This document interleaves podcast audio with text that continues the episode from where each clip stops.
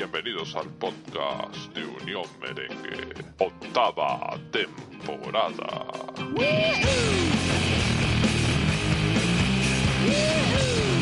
Marcelo sale por dentro. Marcelo, Marcelo, Marcelo con Asensio. Asensio, Marcelo, Marcelo la pega. ¡Gol!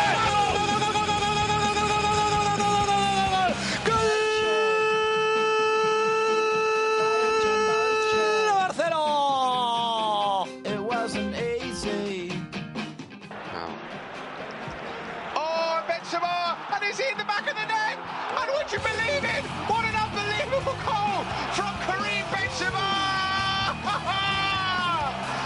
oh, Benzema in the right place to take advantage of an absolute goalkeeping howler from Loris Karius. It's in the back of the net, and Real Madrid have the lead. Viene Cristo, Cristo en la carrera, son tres del Castilla, llega Quezada, llega por el otro lado Felasier, Cristo, Ahora, Felasier, ahora. Felasier mano a mano, Felasier, Cristo, Cristo. Ahí está, qué bonito.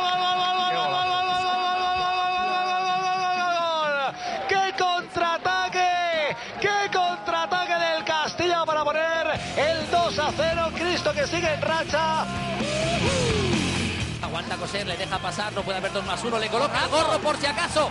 Tres, ya está. dos, uno. El Real Madrid vuelve a reinar en Europa. ¡Qué partidazo! El Real Madrid consigue la décima después de arrebatarle el título al campeón Fenerbahce. Casemiro para Marcelo. Marcelo que va a sacar el centro, hace con la derecha. ¿Qué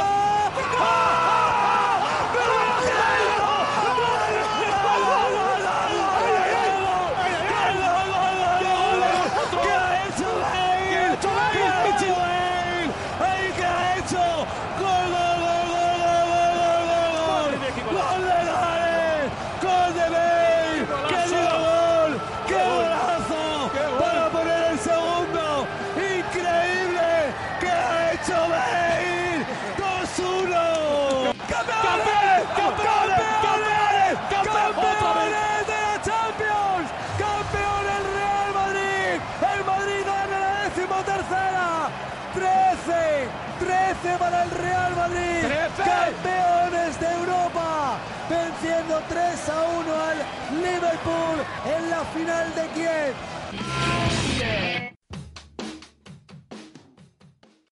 Hola, un saludo madridistas. Bienvenidos una vez más a este que es vuestro espacio Unión Merengue, la casa del madridismo. Aquí estamos de vuelta con lo que será el cuarto podcast de la octava temporada. De hecho, ya lo es el cuarto podcast de la octava temporada que hemos decidido denominar Imperio Madridista. Y evidentemente donde vamos a hacer referencia sobre la gran victoria de nuestro club ante la Roma en el Santiago Bernabéu en el marco de la Champions League y donde vamos a subrayar puntos importantes porque la verdad ya por solo dar un ejemplo, conversar de los goles ya se puede antojar un tema interesante, entre otras cosas que tenemos en el tintero, al igual que señor eh, el señor Sergio García va a traernos eh, las notas eh, más recientes de lo que acontece con el Real Madrid de baloncesto. Yo soy Mauricio Rivas, ya lo sabéis, arroba Wolfpark, es decir, lobo en inglés que se dice Wolf y Park en inglés que se dice Park. Dicho esto, vamos a saludar a quien nos acompaña. Ya anuncié al señor eh, Sergio García dentro de la alineación de los que nos acompañan para este espacio, pero vamos a conocer quién es el resto. Vamos a saludar primeramente a un caballero que, bueno, que muy amablemente ha tomado un tiempo de sus vacaciones y que nos acompaña para contarnos eh, experiencias, anécdotas desde Madrid. Y así le hago la bienvenida a nuestro buen amigo Juan Pedro Cordero, que en esta ocasión no está en Venezuela, sino en Madrid. Ya sabéis, madridistas, si lo veis y queréis pedirle un autógrafo, pues yo no creo que el señor se moleste para nada y evidentemente ahí está en Madrid dando guerra y representando al madridismo de una manera espectacular como siempre lo hace arroba JP Cordero 6 en Twitter. Juanpi, desde Madrid, ¿cómo estás? ¿Cómo están esas vacaciones? Y cuéntanos un poco de cómo te fue en el Bernabéu en ese partido contra la Roma. Adelante, Juanpi. Bueno, hola Mauricio, este, encantado de saludarte después de unas semanitas que no, no, hemos, no hemos conectado desde, la, desde, la computadora o desde, o desde la tablet. Entonces, bueno, hay un gusto reencontrarme contigo de nuevo. Bueno, ¿qué te puedo decir? Un ambiente espectacular como siempre el Bernabéu en las noches de Champions, en las noches que hay Copa de Europa o, en este, o, como se llama ahorita Champions League, el Bernabéu siempre responde y anima hasta el final. Este, eh, me gustó como la gente de la Grada Paz animó desde desde su fondo, el fondo sur. Entonces, nada, eh, fue un partido que tuvo todos los condimentos. Homenaje a Manolas, eh, partido completísimo del equipo como nunca lo había visto en Champions en los últimos 10 años. Y este, también tuve el, el placer de conocer unos amigos madridistas que tenía tiempo charlando con ellos y que al final me los conseguí a la puerta a la, a la puerta de salida del Bernabéu. Entonces para mí la noche fue completa. Vi a mi equipo ganar, jugar y gustar como siempre lo hace Champions y, y lo demás ya lo sabéis, ya lo sabéis. Manolas, Manolas y Manolas. A ver, Juanpe, lo que pasa es que está muy simpático lo de Manolas. Bueno, ya la gente se tomó el tiempo para agasajarse y la verdad es que evidentemente pues es un personaje que por distintos motivos el madridismo no va a olvidar.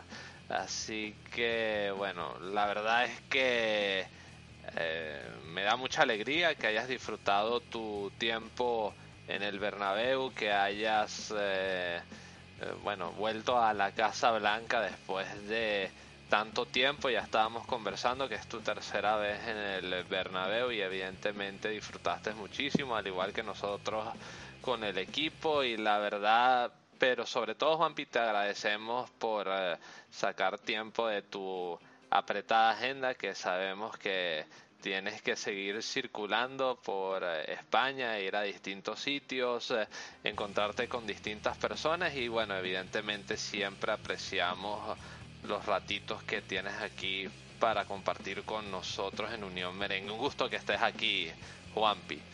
Vamos a también a saludar a otro que siempre nos agrada que esté por aquí también, el señor Don David Moya, el señor de los datos de Unión Merengue, que siempre está ahí a la expectativa de contarnos qué nuevo e interesante desde los datos y desde su perspectiva tiene para aquí expresar en este podcast de Unión Merengue. Ya lo sabéis, si lo queréis seguir eh, en Twitter para estar al día con lo que él quiera compartir con nosotros, arroba suplacu en Twitter.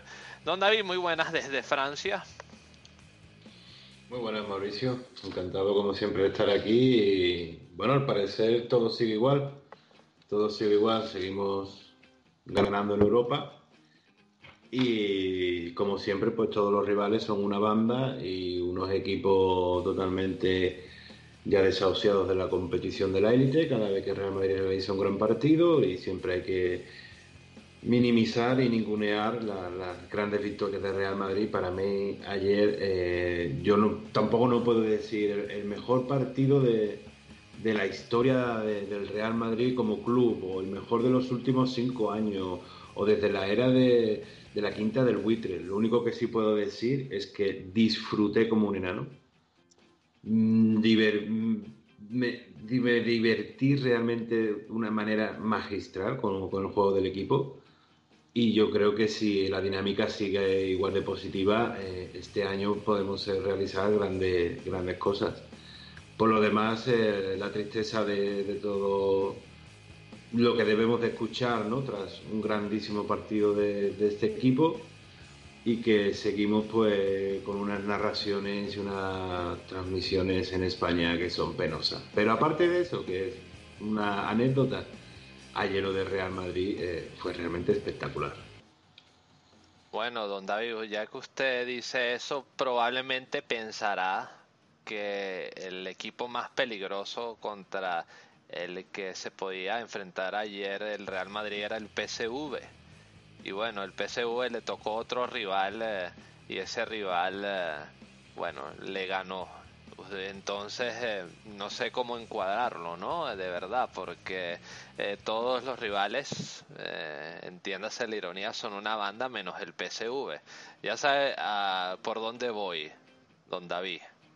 Cierto, si no, corríjame porque la verdad. No, y, es que... y lo, lo, curioso, perdón Mauricio que te interrumpa, es que eh, al parecer el PSV venía goleando de que para mí es un, la tercera liga en menor para, eh, en Europa, eh, porque yo diría que puedo igualar la Bundesliga con, con el Calcio, en el, el mismo estatus, la primera la Premier, la segunda la española, la tercera sí, Calcio y Bundesliga, y la cuarta la Liga, Francesa, la quinta la Liga Holandesa, la RBC, pues no, no era la tercera, es la quinta liga para mí de Europa, y un equipo que para que yo creo que en la Liga Española sería de, del duodécimo para abajo, clarísimamente yo la Roma la pondría en un escalafón un poquito, digamos, puestos Europa League en España.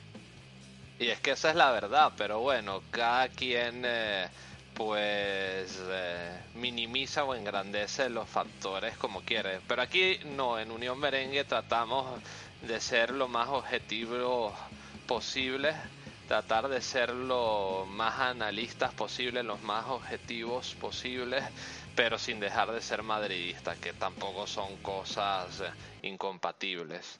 Así que, don David, le agradezco que esté aquí una vez más con nosotros. Y cerramos con el señor Sergio García, desde Murcia, arroba Sergio García e en Twitter. Eh, García, eh, ¿qué tal el partido por ahí? Cuando me imagino que viste los goles, eh, eh te volviste loco, no sé qué hiciste, cuéntanos. Sí, bueno, el partido lo vi apretado porque ya sabes, esto de no tener la Champions, pues tienes que perder el culo por buscar la forma de verlo. Y es doble tensión, ¿no? Una que no te se corte y otra la, del partido. Pero sí, joder, fue un gran partido, disfruté mucho, lo pasé muy bien viendo el partido. Que a nadie se lo olvide que le hemos ganado un semifinalista de la Champions. Semifinalista. Palabra que utilizan algunos periodistas para devaluar la etapa de Mourinho en el Madrid. Y ahora no vale para eh, cali calificar a la Roma. Vaya. Me pregunto si alguna vez jugaremos con algún equipo grande. No lo sé. Yo ya veremos, ¿no? Habrá que buscar a, la Brasil de Pelé, a los Idazuma Eleven, a, a New Team, yo que sé, alguno de estos que nos pueda, que tenga algo de nivel para jugar con nosotros, porque parece que todos son malos. Pues bueno, nada, nosotros vamos a analizarlo ahora y que cada uno se amargue como le dé la gana.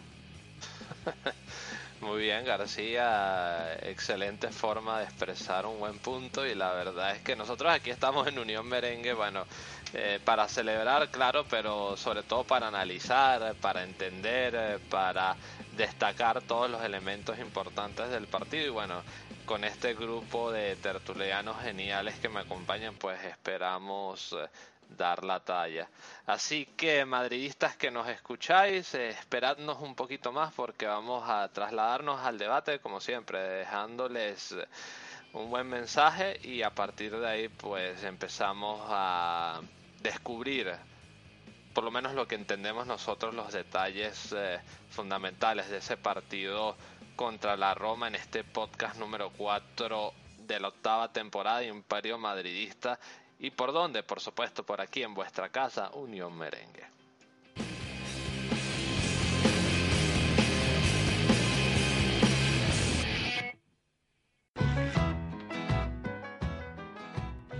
Madridista, disfruta del verano y sigue en sintonía de esta que es tu casa Unión Merengue, la casa del madridismo.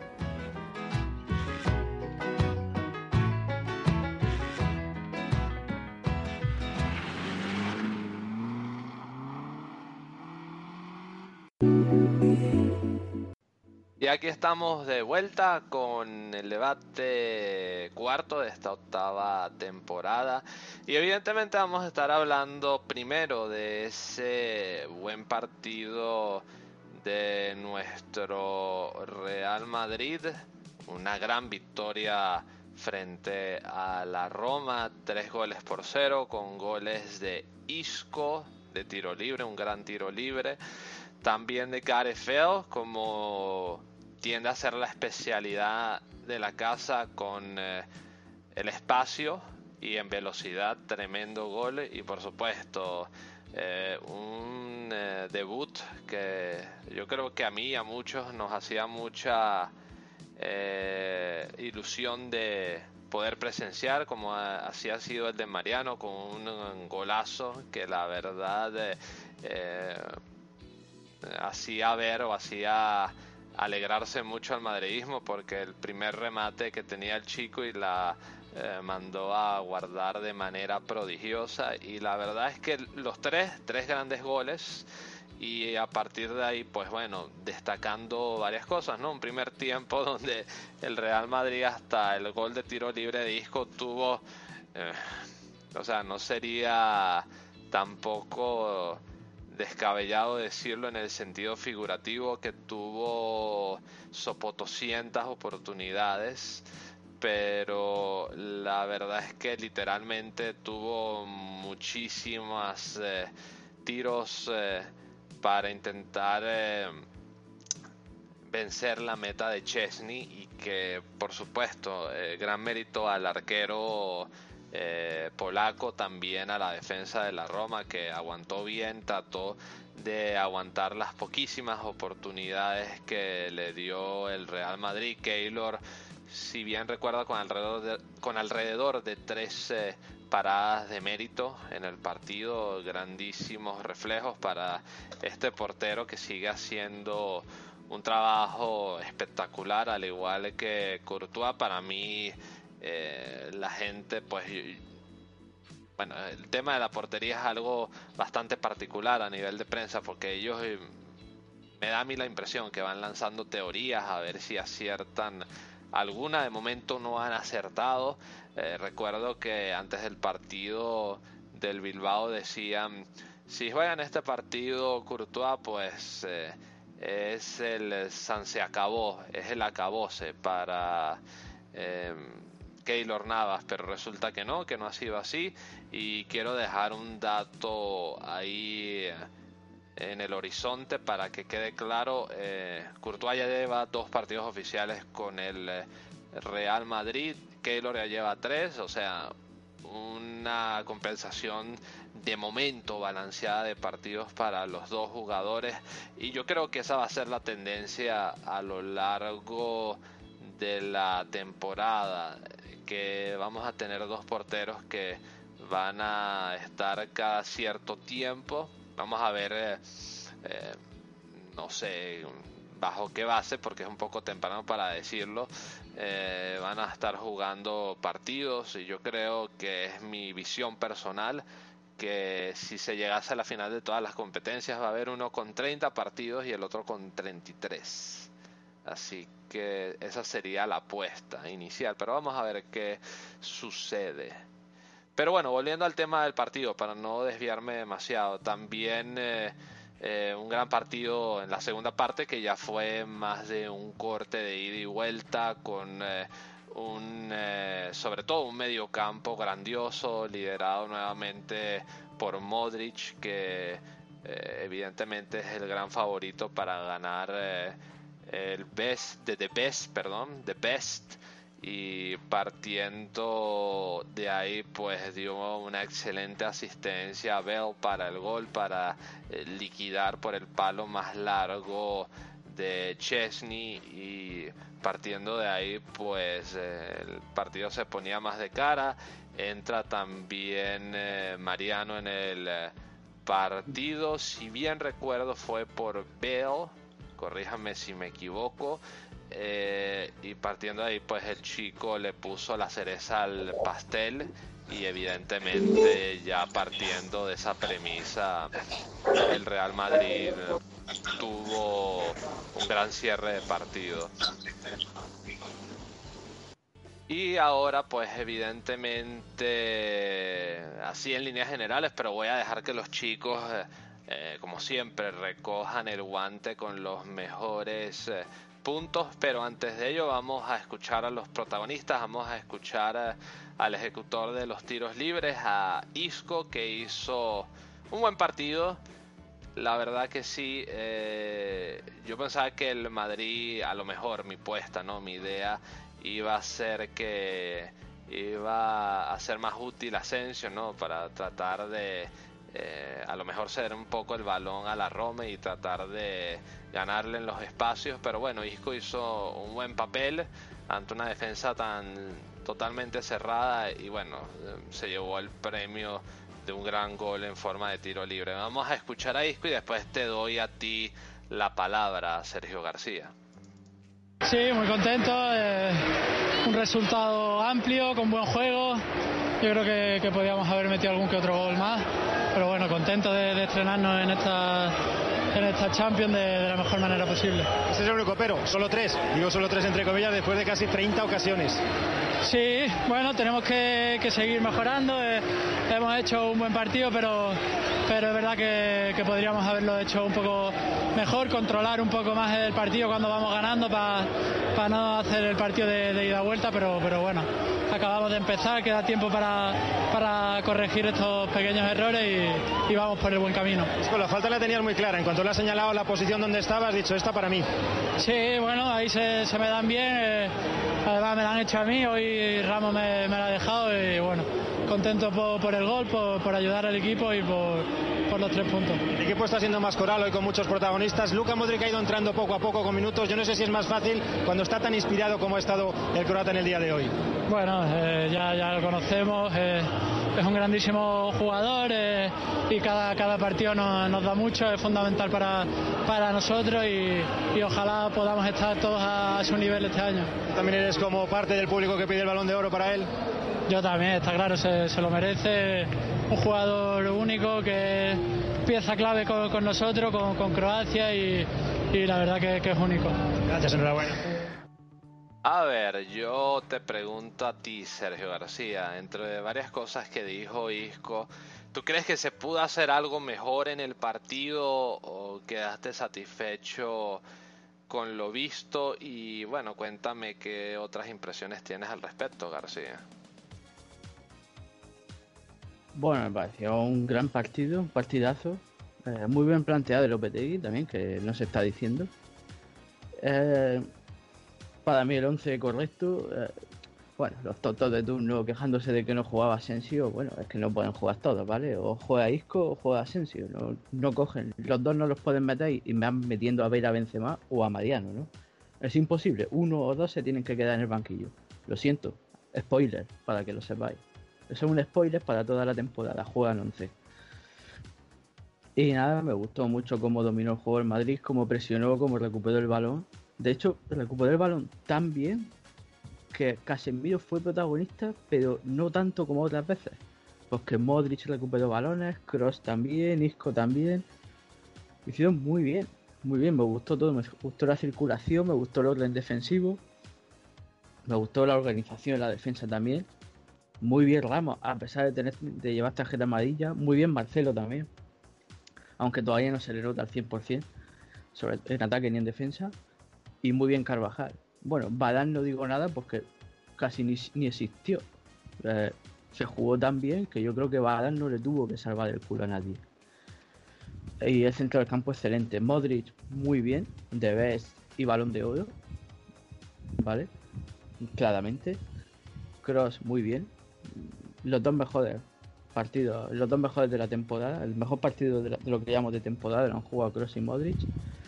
Eh, se dice que Modric no estaba bien, pero es que Cross tampoco. Isco muy bien, muy bien.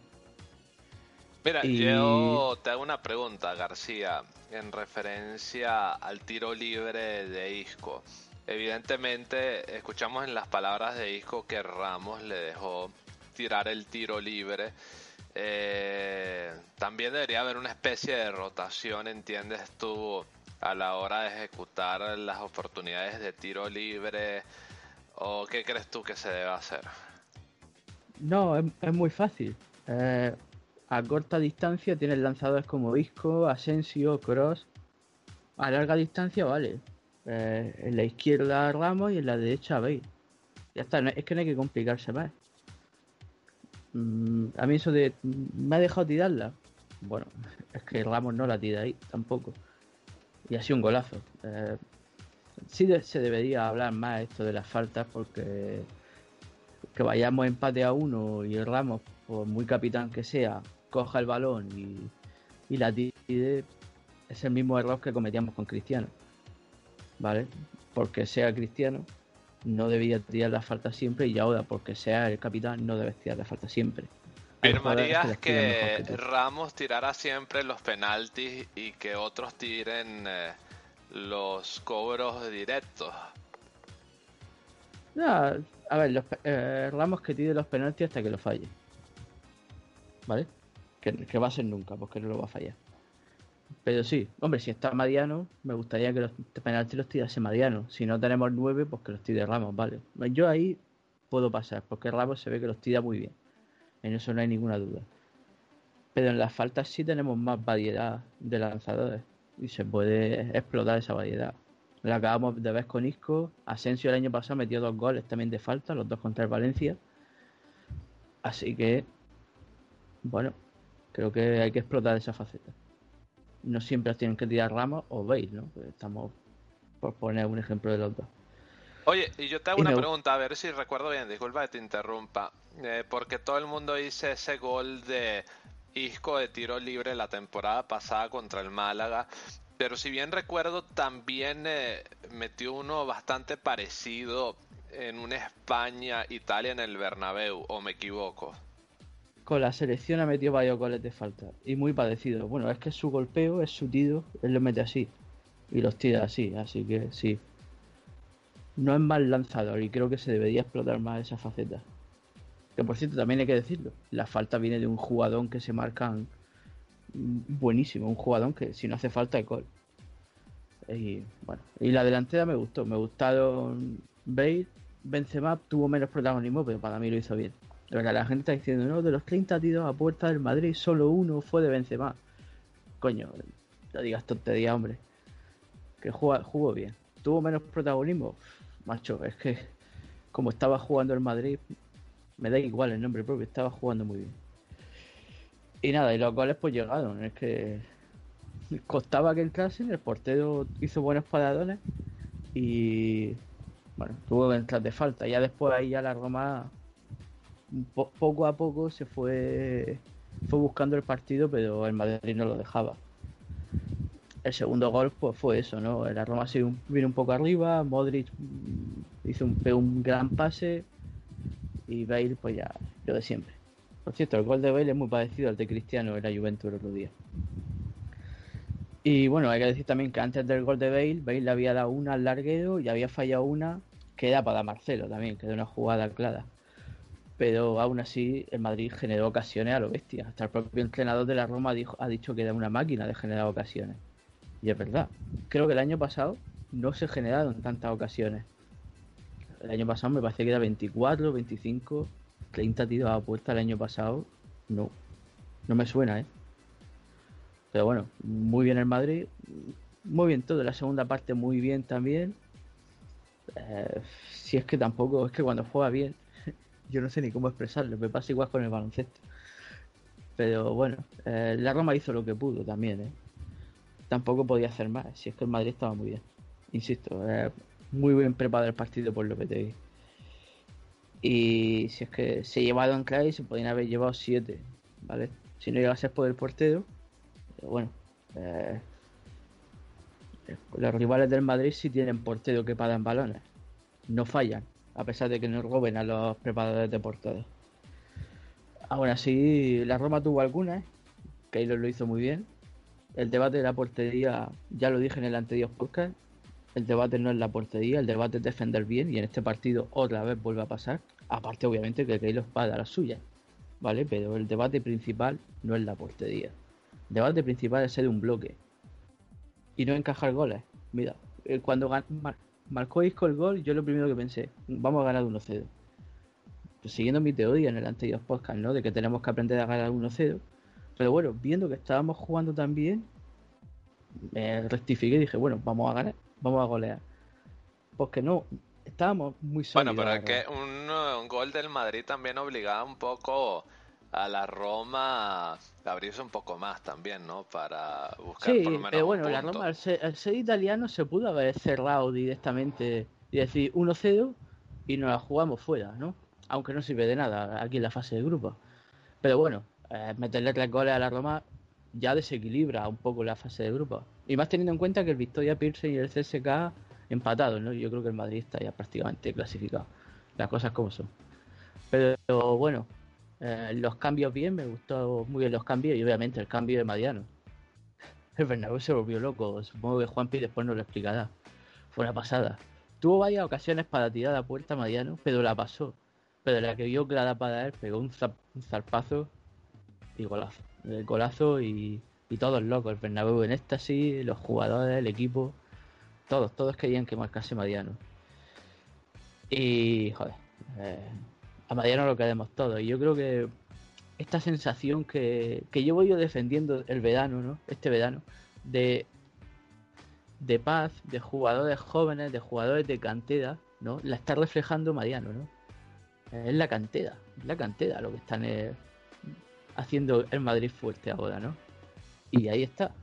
A pesar de que algunos quieran destruir la cantera utilizando los- el sueldo de un jugador de 18 años, mientras que los periodistas de España cobran más que cualquier jugador de segunda vez. Lo siento, tenía que soltarlo.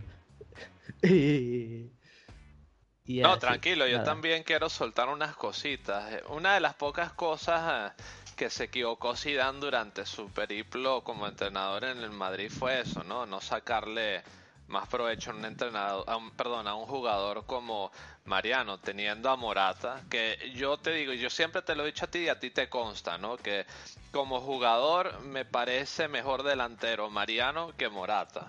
Y bueno, ya están Sí, dadas ahí es las que, condiciones bueno, de está el- cada uno. Mariano en, el, Ca- Mariano en el Castilla marcó más goles que Morata saliendo desde el banquillo.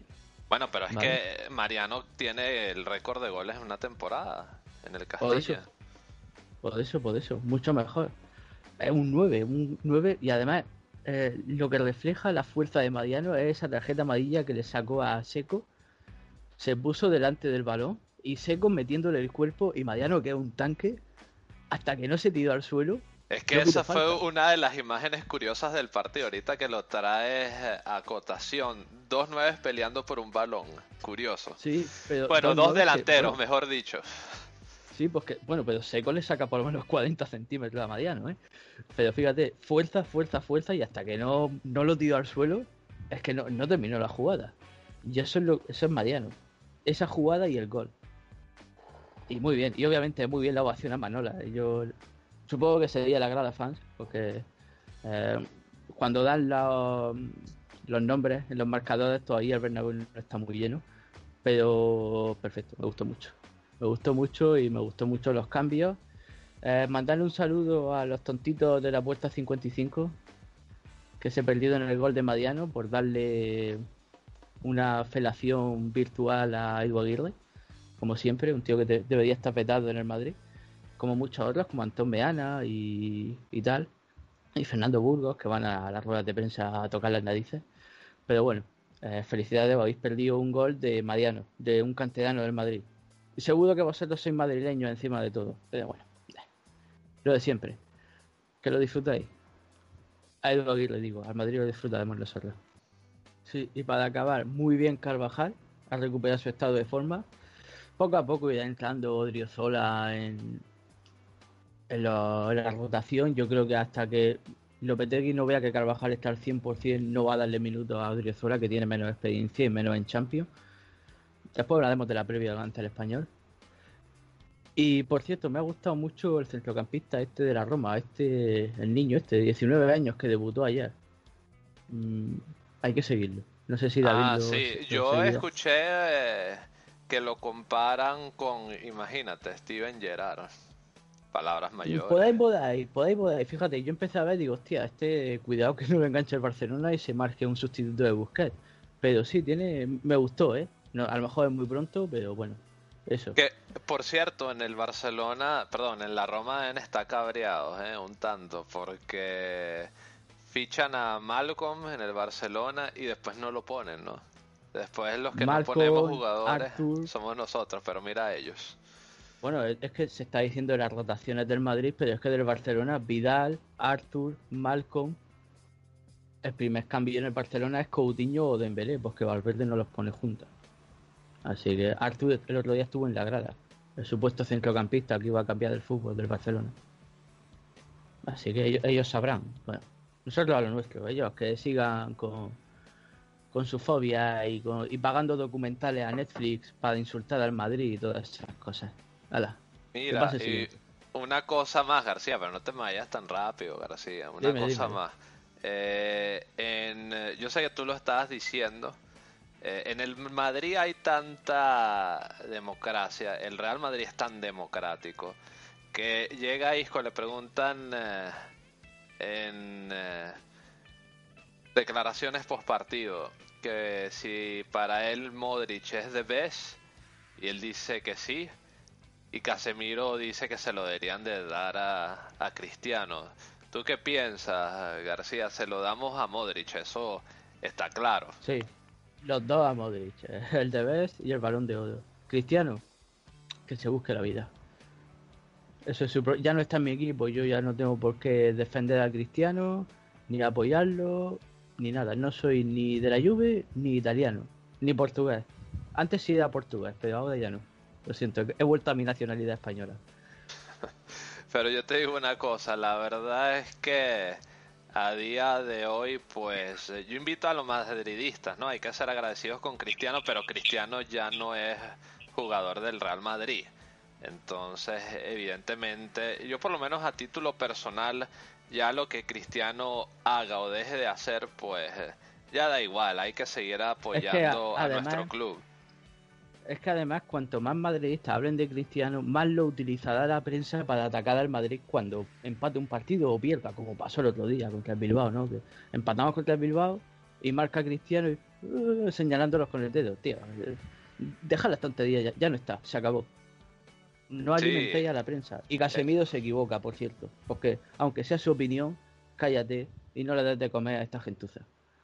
Sí, no, y de paso eh, llega y dice el que le, el que le hizo la pregunta, llega el que le hizo la pregunta y le dice eh, a Casemiro, gracias por tu honestidad. Eh, ¿Acaso es que, por ejemplo, Isco no está siendo honesto? O sea, por favor, vamos a ser un poquito más ah, respetuosos. Pero en fin, es... Sí, eh, no eh, tienen vergüenza y, y- y no van a aprender a tener vergüenza ahora, así que es lo que hay. Sí, vamos, que si Cristiano todavía estuviera en el Madrid, eh, mira, eh, no pedirían ni por casualidad el balón de oro para Cristiano. El TV es para Messi, el balón de oro para Messi y tarjeta roja clara, claro, obviamente, ¿no? No, no. no habría ni debate. O, exacto, no, bueno, sin ir tan lejos, García, todo para Griezmann. eh. El de es para Griezmann, Sí, eh, eh, Griezmann. el eh, balón de oro para Griezmann, que bueno, hay, hay un en lib- fin. hay un libro en España que se llama El Lazadillo de Tormes, que cuenta la historia de un niño que era Lázaro, ¿no? Que, que acompañaba a un ciego, ¿no? El ciego comía muy bien, comía queso, comía mucho pan, era en la época de, de hambruna y tal. Y el lazadillo se comía las sobras del suelo. Ese es Griezmann. El lazadillo. Ah, pero lo Griezmann hice no por lo de la misma no mesa. ningún. Sí. Griezmann es el lazadillo. ¿Vale? Es tremendo lo de la prensa. No, yo es que me quedo todavía. Bueno, no debería quedarme abrumado, pero es que es la situación. El Atlético de Madrid empata el otro día contra el Eibar. Y después sale Simeone hablando de presupuestos y al poquito, al poquito, ¿no? Aprovechando el empate del Madrid contra el Bilbao, pues en la prensa deportiva como si nada. Agarran y llegan y le hacen eh, entrevistas a Grisman y hablan del Fortnite y bueno, en fin, ¿no? Que eh, como ya lo conversamos, un saludo a don Raúl. Eh, como lo dijo él en una ocasión, la prensa caramelera está todo tren. Sí, que por cierto, ahora no sé si os estáis dando cuenta, como el Madrid está empezando a jugar al toque, están empezando a compararnos con el Barça de Guardiola de, de una forma estúpida para que claudiquemos ante el tiki-taka, ¿sabes? Cosa que, no vamos a hacer. La prensa quiere que los madridistas nos pongamos de rodillas ante ese Barcelona de Guardiola, algunos lo harán, bueno, no, no me sorprende nada de nuestra dignísima afición, pero yo no me voy a poner de rodillas ante el tiki-taka. ¿Cómo coño va a jugar Madrid tiki-taka con jugadores como Carvajal, Asensio, Ibai, que son flechas? ¿Estos son tontos o qué? Ah, mira, Juanpi se lo está gozando, el eh. Lavarnos el cerebro, como siempre, es lo que hace la prensa esta canallesca, obviamente con nuestra querida afición de cómplices. Pero bueno. Bueno, como, como dice don Raúl García, la central caramelera, es lo que hay. García, te agradezco tus palabras y bueno, ya qué bueno saber que Juanpi está por ahí eh, atento, ¿no? Que se está riendo a las cosas que se dicen por aquí. Eh, Juanpi, vamos a escuchar a, Mariano, te invito a que los escuchemos y bueno, y quiero que me des también tus impresiones después de que escuchemos a Mariano. Buenas noches, eh, pues bueno, estamos muy contentos por la victoria, ¿no? y, por, empezar con tan buen pie en la, Liga de Campeones y esperamos seguir así.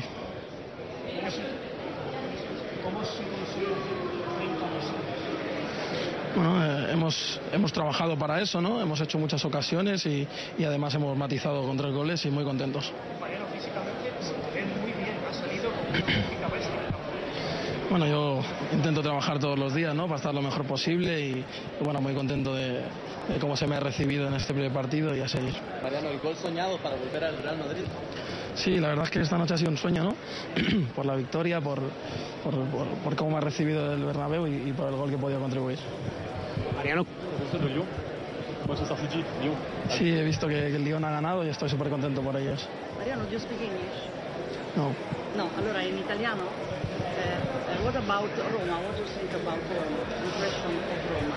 Eh, bueno, la Roma ha sido un, rival que el año pasado hizo una gran Liga de Campeones, ¿no? Era un rival que, que, sabíamos que era un rival fuerte y bueno, nosotros hemos hecho nuestro trabajo y, y hemos podido ganar. Mañana cuando sabes que vas a hacer eso, ¿cómo sale? Sí, bueno, recibo el pase de Marcelo, ¿no? Eh, hago el recorte, veo que tengo tiro y, y intento tirar para algo para que entre. ¿Cómo se ha visto, Mariano? Eh, bueno, el partido aquí en el Champions grandeza de este club después de ganar tres Copas de Europa seguidas. Esto, no, esto continúa, no se conforma este equipo con nada. Así es, así es. Eh, después de ganar tres Champions, como tú dices, el equipo empieza con mucha, mucha fuerza y, y vamos a intentar llegar lo más lejos posible. Gracias. Sé que Cristiano Ronaldo ha preso cartelino hielo. Eh, sí, eso he escuchado, pero bueno, es algo que, que bueno, no, no he visto la jugada. Gracias. Gracias, Gracias Mariano.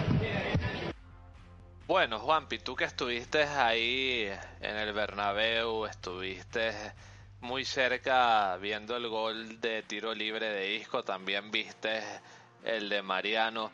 ¿Qué nos quieres contar del partido? ¿Algún detalle quizás no se haya visto en televisión o qué te gustaría destacar, estimado Juanpi? No, bueno, yo lo que me descataría del partido fue que todo el equipo fue un bloque, fue coral a la hora de atacar. Bueno, hubo lagunas a la hora de defender porque la Roma lo que hacía era más que todo tirar pases largos, pases largos para que los, puntas de, de la Roma llegaran arriba, pero nada más, nada más ni nada menos. O sea, de todos los equipos, de todos de todo el equipo que quizás desentonó por ahí, fue Marcelo porque no estaba atento, no estaba eh, no estaba en su lugar a la hora de defender, eh, no estaba en su posición, o sea, no estaba clarito defensivamente. Yo creo que le está pasando factura el, mal partido que yo creo que por ahí le pasó factura el mal partido que hizo el otro día en Bilbao, en San Mamés. Wow, Eh, tremendo lo que estás eh, diciendo, Juanpi. pero- Disculpa que te interrumpa. En contraposición, lo que dijo García, ¿a ti sí te pareció que Marcelo no estuvo fino en este partido? Bueno, tú ves cosas que no ves. ¿Por qué, Juanpi? yo, lo- yo que lo estaba viendo desde una perspectiva distinta, o sea, yo lo estaba viendo, eh, yo el partido lo estaba viendo de manera vertical y yo veía a Marcelo, lo veía perdido defensivamente. Entonces, yo, o sea, de, regular hacia mal. Este, eh, yo, eh, bueno, Marcelo es, cuando es un puñal, cuando ataca es un puñal, pero cuando defiende eh, no está clarito, a mi modo de ver. Este, pero bueno, a mí nunca, nunca pensé que Isco se iba a sacar de la galera un golazo de tiro libre. Este, yo sí lo había visto hacer goles de tiro libre con la selección española, pero no así con, con el, con, el, con, el, con el equipo. Entonces, desde mi perspectiva, se vio muy bien porque el balón hizo una parábola eh, brutal que el arquero Olsen lo- lo- solo lo que le, le, le tocó hacer fue mirar cómo pasaba el balón y se metía en la, en la pepa de la araña, como nosotros decimos. Entonces, no, el, el, el, eh, Isco es una, cuando está clarito, es una magia con el balón y él puede hacer cosas increíbles que, al, que, que a nosotros nos llevemos la mano a la cabeza, nos, nos toque nada más que aplaudir y llevarnos las manos en la cabeza. Eh, el gol de Mariano creo que fue muy, fue muy celebrado por todo el Bernabéu porque es como que es el bautismo de el, el nuevo rebautismo de, de Mariano con la afición madridista eh, y creo que tuvo un buen debut en esos 20 minutos que entró por Bale que bueno también hizo un buen partido y se está convirtiendo en el hombre insignia del Madrid con esos casi cuatro goles en seis partidos que lleva en la temporada. Oye, Eh, Juanpi, eh, la- el gol de Mariano lo vivió grandemente el Bernabéu como eh, el gol del regreso del niño prodigio, por decirlo así. Sí, sí, sí, sí, lo vivió así como el regreso del hijo pródigo a su casa. Entonces, creo que el Bernabéu le premió con esa ovación grande. Y también lo de la ovación a Luka Modric ah, en el momento del cambio también fue brutal porque es una muestra de reconocimiento a uno de los mejores mediocampistas que ha vestido la, la camiseta blanca como lo es Luca que ahora más que todo yo creo que eh, el club hizo bien en mantenerlo con después de la lluvia insistente de rumores de que lo ponían en el Inter el, creo que el club hizo muy bien en mantenerlo y, y, y que él fuera el constructor del equipo porque vamos a estar claros si falta Luca el equipo se cae porque no tenemos un director que, que sea el que mueva la pelota y mueva los hilos desde el mediocampo para adelante. Entonces, el, el Bernabéu eh, ayer estuvo de 10 animando, este, cuando, cuando tuvo, cuando fue el, el, el momento del cambio de Luca también estuvo espectacular. En el cambio de, de Mariano también hubo una tronadora ovación, así que eh, la, la, experiencia fue brutal. Lo que me faltó por contar es que ese tour, el Tour del Bernabéu es valioso, vale la pena que para cualquier madridista de pro eh, te, eh, tiene que visitarlo porque tiene unas cosas que yo hace años pensé que no iba a, a disfrutar, por lo menos la cuestión tecnológica, las 13 copas de Europa, este, por ejemplo, montarse en el autobús virtual como si estuviera en el mismo pellejo de los jugadores cuando van desde la ciudad de Real Madrid hasta el Bernabéu en esas previas tanto de los partidos grandes de ligas como en partidos de Champions. Es decir, la experiencia es eh, eh, inolvidable y para mí me va a costar mucho olvidarla. Oye, Juanpi, y si no es eh, mucho preguntar, si no me paso así de más de curioso, ¿cuánto cuesta una entrada para el Tour del Bernabéu? Es bastante, es, bastante económica porque si bien es cierto para los partidos de, de, de, li- de- sea, ya sea de liga o de champions es bastante costoso, el precio no llega a los 20 euros para Ah, ir a, bien. hacer el tour del Bernabéu. No llega a los 20 euros. No, está costoso y aproximadamente cuánto tiempo tardas eh, haciendo Hora y media, hora y media en recorrer, en recorrer la- las estaciones del Tour del Bernabéu, que es primero la vista panorámica, luego en- entras a la sala de trofeo, luego a la, a la sala de prensa, ves el campo de juego, los vestuarios. No, sí, es bastante rica la experiencia del Tour del Bernabéu y yo le recomiendo a todos los madridistas del mundo que vayan a visitar porque se van a emocionar desde que entran hasta que salen del estadio. Excelente, Juanpi. Ya cuando me toque a mí ir a Madrid, bueno, y a quien tenga la oportunidad, eh, indudablemente mm, eh, es una experiencia que yo pienso vale la pena que todo el que pueda hacerlo lo haga. Juanpi, te agradezco tus palabras, esas expresiones de lo sucedido durante el partido, también del tour, entre otras cosas interesantes que acabas de hacer mención. Evidentemente te agradezco tus palabras y vamos a escuchar a uno de los protagonistas que también estuvo a pie de campo, como así lo ha sido eh, el Mr. Lopetegui. Y bueno, a partir de ahí escuchamos a Don David, que seguramente tiene muchas cosas interesantes que contarnos.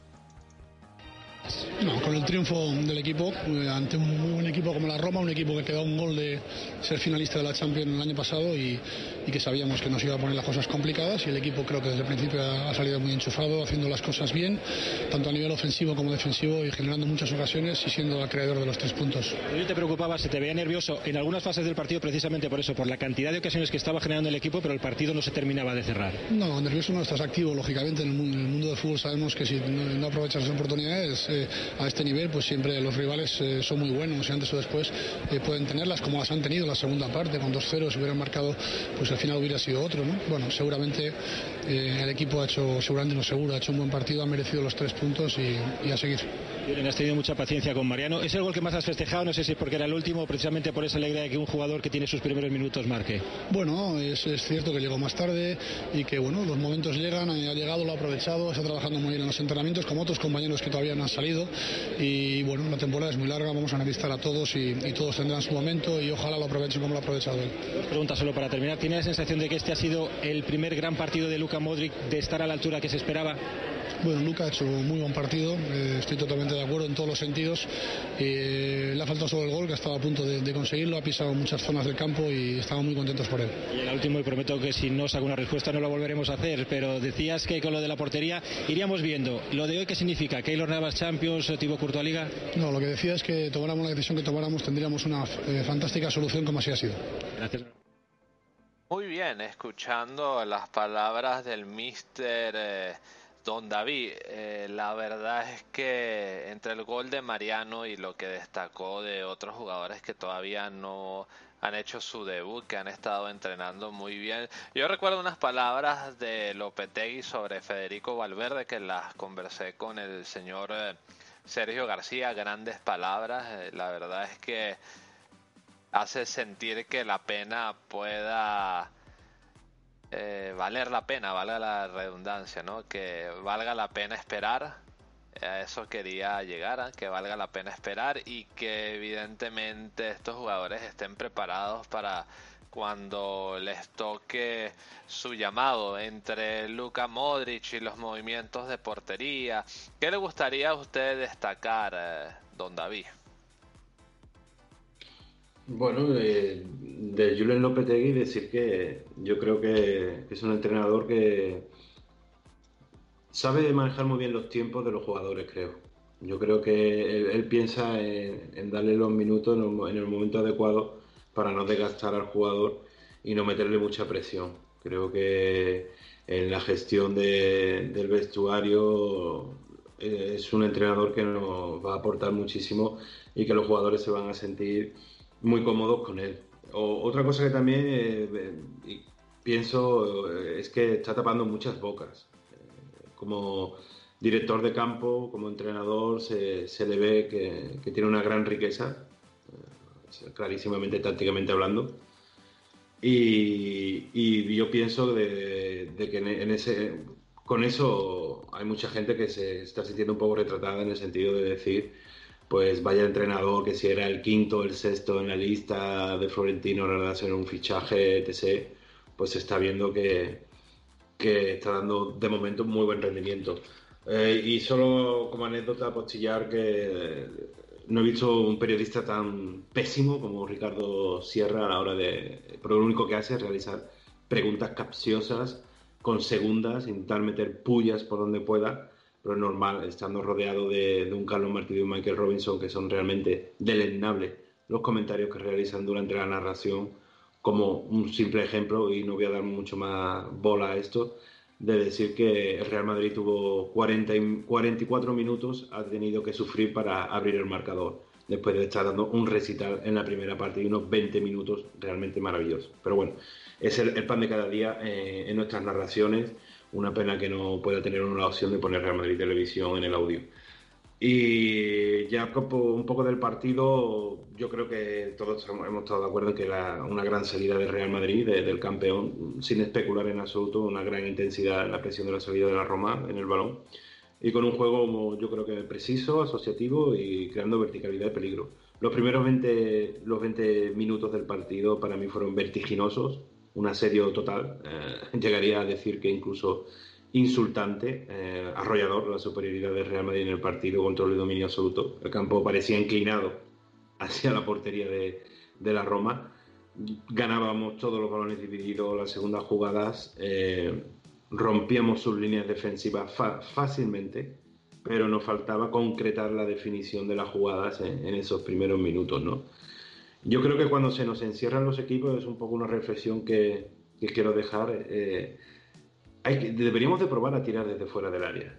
En vez de, intentar entrar o desbordar por las bandas o querer entrar hasta el área con, con- juego asociativo por el centro, eh, disparos lejanos para sorprender a los defensas o, estos desvíen la, la trayectoria del balón y sorprenda al portero y acaben dentro de las mallas. Yo creo que eso es una opción que debería el Real Madrid porque tenemos buenos lanzadores de larga distancia y media distancia y creo que debemos de aprovechar para sorprender al contrario.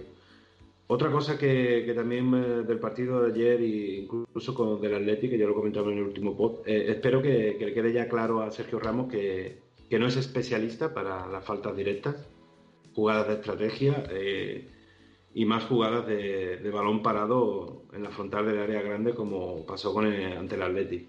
Él puede realizar algún disparo de falta de, larga distancia, pero realmente es que me es imposible recordar el último gol de falta de Sergio Ramos eh, con el Real Madrid o la selección española. Así que, tenemos grandísimos tres tiradores y yo creo que lo de ayer fue una lección para el capitán, que creo que tiene suficiente con tirar los penaltis. Y tenemos lanzadores como eh, Isco, como Cross, como Bale, como Asensio, como Modri, que son realmente especialistas. Y bueno, primera parte, pues, como he comentado, espectacular, ¿no? Me divertí muchísimo, muy, buena, muy buena del equipo, en conjunto, en global. No, se pueden destacar jugadores, sí, que los Navas, Carvajal, partidazo, Casemiro, Modric, Kroos. Es que fue, fue, en conjunto, ¿no? Una mucha solidaridad, un compromiso en el trabajo y, y solo reprochar a, algunas contras que nos cogieron con inferioridad defensiva y un poco desorganizado pero bueno, poco a poco yo creo que eso se irá remediando. Y en la primera parte Real Madrid no consiguió, no consiguió ni una jugada a la Roma ¿eh? de peligro. Solo un tiro a puerta, forzado y, y mordido de, de Ensonsi que, que, que, bloqueó Navas. Y la segunda parte, Real Madrid salió con la misma Don David, intención. le hago una pregunta. ¿Usted cree que en Son sí fue de lo mejorcito de la Roma? A mí me pareció que sí, ¿no? Sobre todo porque es un tío que tiene, eh, bueno, ese marco físico tan grande, ¿no? Que, o sea, no es lo único en fútbol, pero ayuda. Sí, eh, a ver, eh, yo creo que también en Sonsi se está adaptando primero al juego italiano, segundo a la Roma, un nuevo equipo con también un, un- estilo de juego totalmente di- diferente a- al del Sevilla, que es el que realiza ahora Machín, con, que, que- con el que Eusebio Di Francesco realiza con, con la Roma. Pero a mí de los jugadores de- del terreno, bueno, de, que jugaron ayer de, de la Roma, eh, para mí destacaría clarísimamente a Under, eh, al extremo derecho de, de la Roma, el turquito de 21 años. Y también me gustó, y creo que en los minutos que jugó estuvo muy bien, eh, Nicolo Saniolo, que era debutante, debutó ayer con la Roma y, y nada más que en un escenario como el Santiago Bernabéu, la Champions, primer partido oficial de este chico de 19 años, también me, me gustó bastante. Pero yo creo que en Sonsi le va a dar eh, mucho equilibrio en el centro del campo a esta Roma. Pero com- también comentar que, que la Roma viene de... es un equipo en construcción ahora mismo, porque Monchi ha- las piezas se las ha totalmente cambiado, ha realizado esta temporada 14 fichajes y entonces yo creo que esta Roma dará más de sí una vez que haya avanzado la, la- competición. Pero no es una banda ni, ni un equipo de, jubilados o de gordos como siempre quieren pintar para ningunear el, partido de Real Madrid, que, que fue excelso, ¿no? Eh, clarísimamente. Y la segunda parte, como digo, el Real Madrid salió con la misma Pero, tónica. pero don David, no son el poderoso PSV, don David. Bueno, el PSV estamos hablando del de, el nuevo fútbol, el Brasil de 70, clarísimamente. Hombre. Se enfrentó. Se enfrentó al Fútbol Club Barcelona y, y ahora parece ser también que Dembélé eh, eh, es el- el- no, a mí me, ha- me hace mucha gracia su apodo, el Mosquito. pues yo creo que el Mosquito no, no va a picar a más, más de 20 esta temporada por mucho que digan, porque para mí no, no es un jugador con, con calidad para, para un equipo de élite tan grande. Tiene muy poca experiencia, aparte no, está formado físicamente, pero bueno, que, que tampoco eso no, no nos importa mucho a, a los madridistas realmente. Una, una Y- cosa de la Roma, disculpe don David eh, que lo Sí. interrumpa. Un equipo que fue semifinalista, que se quedó solamente un gol de estar en la final de Champions. Y que, bueno, si se le puede decir un gran cambio significativo, eh, fue el de Nainggolan. Pero es que por lo demás, bueno, y, si me preguntáis también el de Allison, pero también es un muy buen portero Chesney. Porque si no es por Chesney, probablemente ayer eh, la Roma se come 7, 8, 9 goles. Chesney evitó que la sangría fuera más grande y también eh, eh, para hacerlo en un contexto Mauricio, correcto. no fue Chesney, fue Olsen. Ah, fue Olsen, caramba, de verdad que tienes razón, ahorita me estoy acordando, tienes razón, fue el, el portero sueco, ciertamente, ¿no? Eh, y la verdad es que un portero tremendo, muy, muy, muy bueno, la verdad. Eh, y si no es por él, se come nueve la Roma, y la verdad es que eh, con el dibujo que se gastó la Roma de sobre todo en el primer tiempo de tener al equipo tan cerrado atrás bueno es que la verdad el Real Madrid hizo un gran trabajo. Cosas mejorables sí pero es que en líneas generales fue un trabajo completísimo habría que ver cómo termina la Roma no que está en una gran liga como la italiana y bueno a ver qué sucede a partir de ahí. Pero bueno, si, si, si hubiese sido el Real Madrid que se hubiese enfrentado contra el PSV, hubiesen dicho que, no sé, en España jugaba en una categoría bastante más baja, ¿no? Si estuviera en la Liga Española. Disculpa que no interrumpa, don David, solamente quería dejar eso.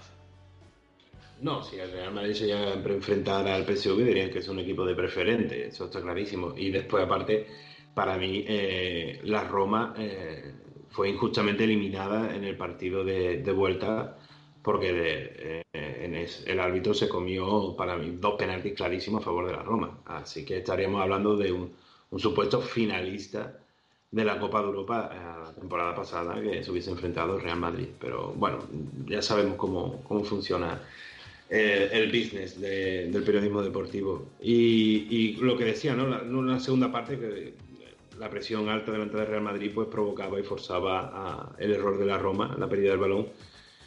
También, aunque parezca, no sé, fue un partido tan, tan bueno el Real Madrid, pero a mí en algunas jugadas Isco eh, hacía la conducción, la conducción del balón de- demasiada larga, contemporizaba demasiado el juego y, tenía que soltar el balón un poco más rápido. Hubo ocasiones, hay algunas contras que frenó un poco al equipo, pero bueno, tampoco es algo que, nos tiene acostumbrado el, malagueño, pero aún así, buen- muy buen partido de Isco.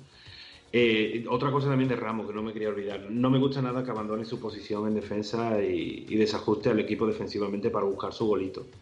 Lo realizó con el Atleti, lo realizó ayer con la Roma también cuando íbamos 2 a 0. Y yo creo que eso es algo que Lopetegui tiene que incidir en él y decirle, mira Sergio, ah, si vamos 4-0, pues a lo mejor intenta marcar tu golito, pero aún así quédate un poco atrás, aunque tiene la, en la guardaespaldas de Casemiro, pero que no desorganice la defensa. Eh, y yo creo que también, a ver, eh, el control del dominio y la superioridad del Real Madrid fue tan aplastante, como he comentado, que, que aunque a veces concedía ocasiones eh, a la Roma, pero ellos también juegan, eh, es normal. eh, pero para mí fue una pisonadora este equipo muy compacto. Recuperaciones tras pérdida de Real Madrid eran rapidísimas. Gran trabajo de Lopetegui y sus automatismos tácticos. Eso yo creo que lo vamos a ir viendo una vez que la temporada se vaya desarrollando y alargando. Realmente brutal. Unas transiciones rápidas en ataque de Real Madrid espectaculares con, ese, ese pase de Modri al espacio para Gareth Bale con su galopada y una definición perfecta del galés. Eh, la clase magistral de Modric, un recital superlativo, eh, el mejor jugador de la UEFA. Esperemos que de vez el próximo lunes. Y después Casemiro, eh, escandaloso. Es que las cortaba de todas las maneras, hasta de tacón. Eh, y Casemiro son 157 partidos con el Real Madrid y acumula, cada vez que la- ha jugado, 117 victorias, 14 goles y 7 asistencias. Yo creo que tenemos eh, esta definición tan famosa ¿no? que se ha puesto de moda, el box to box eh, mejor de toda Europa. Y mientras Casemiro siga en el Real Madrid, yo creo que tendremos muchas oportunidades de seguir ganando Champions. Eh, después de decir Real Madrid, 30 disparos, 11 de ellos a puerta. Eh, es, es escandaloso el partido ayer de- del Real Madrid. Y bueno, Mariano, Mariano, que tardó 18 minutos en, en estrenarse como goleador con, con su primer gol eh, con el Real Madrid en Champions League. Eh, espectacular. Eh, yo creo que no le queda chico el número 7 para esta polémica tan absurda y estéril que, que tienen en los medios, ¿no? Con el dorsal. Destacar también a Navas, partidazo de Keylor. Eh, yo creo que todavía no se enteran lo- los periodistas, yo creo que son tan cortos de mente, son tan de encefalograma plano, que es que siempre que le preguntan por los porteros, Lopetegui siempre contesta lo mismo, que es una gran solución. Y ellos siguen insistiendo y le, Lopetegui le sigue contestando lo mismo. Eh, son tan... eh, no sé, eh, tan, no, no- no sé cómo calificarlo. Bueno, pero eso no es nuevo, don David. Ya Sí, sí. con Zidane la temporada pasada, sin irnos más lejos, eh, Zidane les decía, tú me preguntas lo mismo y yo te voy a seguir contestando lo mismo. Así Sí, que no cambia siguen- la siguen. mecánica. Don David, los periodistas son tan verdes que no pueden más allá, más, más, o sea, no pueden ver más allá de lo que dictan sus colores. Eso es innegable. Sí, o yo creo de lo, lo que también le, la línea editorial que le transmiten los, los jefes, ¿no? Eh, pero bueno, decir que con lo que hablaba de Navas, que, que superó a, Gordaño y compañía. Gordaño y compañía. Mm, que superó a Paco Bullo con más partidos disputados en la Copa de Europa, con 37 del costarricense por 36 de- del gallego, superó a, Paco Bullo ayer. Isco, pues, bueno, marcó su primer gol de falta directa en la Liga de Campeones. Después de decir que el Real Madrid también es el primer equipo en la historia de la Champions que gana en la primera jornada de la fase de grupo 12 ediciones seguidas, otro récord más eh, en la historia de la Champions para Real Madrid. Y después un dato también curioso de Mariano que se me ha pasado, que, Mariano ah, ha marcado seis goles con el Real Madrid con, con solo nueve remates a portería en todas las competiciones. Eh, eh, ¿Es en serio? Caramba. Pero Es- eh, eh, va- vamos, que, que, que- aquí hay un jugador eh, que le dicen que, que es de mi querido Orlando City, que eh, me tiene un poco triste por bueno la situación de clasificación. Eh, a él le dicen cuando está en racha, le dicen, él anota cuando él quiere. El que verdadera anota cuando quiere es Mariano, eh, qué grande. Eh, yo creo que no- nos estaban eh, pidiendo de que tendríamos falta de gol esta temporada, pues sí, con el Real Madrid Mariano de nueve remates ha marcado seis goles de los últimos nueve, pues realmente escandaloso. Y bueno, Real Madrid ya para finalizar, pues jugará la Champions por vi- vigésimo segunda vez consecutiva, la racha más larga en la historia de la competición, otro récord más. Eh, siempre hemos superado la fase de grupos y hemos alcanzado la semifinal en las últimas ocho ediciones, también récord de la, competi- de la competición. Y después pues también eh, ha ganado 23 de sus últimos 26 partidos en la fase de grupos en casa, con tres empates y cero derrotas, 23 victorias. Y tan solo no ha marcado en uno de sus 57 encuentros en la fase de grupo de la Champions. Así que, que si esta no es, no es nuestra competición fetiche, pues no sé, que venga alguien y, lo contradiga. Espectacular. Yo creo que vamos a disfrutar mucho y ya por finalizar, ya acabo, estoy deseando que llegue el derby. Realmente yo estoy deseando que llegue para ver quién come en la mesa de quién. Bueno, espera un poquito, don David, porque hay que jugar dos partidos antes, antes de que llegue el derby, si bien no me equivoco, claro, el del español y posteriormente me parece que viene el Sevilla a mitad de semana en Sevilla. Así que bueno, hay que seguir empujando hacia adelante para ver, eh, quizás se pueda ver alguna rotación eh, para ver cómo se tramita las situaciones antes de ese partido, que claro, va a ser interesante, sobre todo porque por lo menos yo lo vengo viendo así, ¿no? Eh, un partido para Lopetegui donde, eh, bueno, esos partidos que, que el rival, bueno, aunque la, la- lo de la Roma fue eh, la gran primera prueba, pero es que estos eh, equipos no solamente se cierran atrás, sino que también cometen muchas faltas, ¿no? Como lo hizo el Athletic de Bilbao, el Atleti también. Pero bueno, a ver qué, qué sucede. Eh, don David, yo le hago una pregunta más eh, a título personal. Eh, bueno, y si lo- a lo mejor alguien más tiene esta inquietud, aparte de, de mí. ¿Para usted a este Real Madrid le falta algo más para ser un equipo como, por decirlo así, que juegue un fútbol total? ¿O piensa usted que van por el buen camino y es nada más cuestión de pulir, de pulir detalles? Creo que va por, buen, buen camino. Eh, de- el juego se, ya se, clarísimamente con, estos primeros partidos se ve que es totalmente diferente a, a- cómo jugaba con, con. Los automatismos, la- las tácticas son totalmente diferentes y es un juego de, poses- de posesión, pero no tan horizontal como era el equipo de Zidane, es más vertical.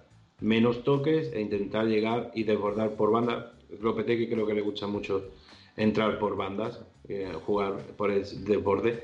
Y yo creo que eh, lo único que le falta por pulir a, a- este equipo es esos desajustes defensivos por falta de concentración que nos siguen penalizando en algunos partidos.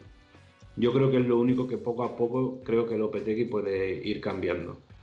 Eh, a partir de ahí, eh, yo creo que es un Real Madrid muy completo. Mm, Yo realmente no tenía dudas a, la hora de si iba a realizar un, gran fichaje o un fichaje galáctico, porque la columna verte- vertebral de- del equipo eh, es la misma de, de las últimas tres o cuatro temporadas. Seguimos prácticamente, tenemos la misma defensa. También Carvajal ha evolucionado también muy positivamente con Lopetegui. Y el centro del campo tenemos el mismo. eh, Dani Ceballos está aportando cuando, cuando juega. Y lo único sí que podría de- decir que esa espina a lo mejor que, pudiese cambiar un poco la dinámica es con respecto a Marcos Llorente. Pero pienso que no sé ese jugador si ya no se encuentra con confianza o verlo de una manera positiva para intentar buscarse un hueco en el equipo, pero yo creo que, ha habido jugadores como Karim, también como Bale, que han dado un paso adelante, con, con un rol diferente, se sienten importantes en el equipo.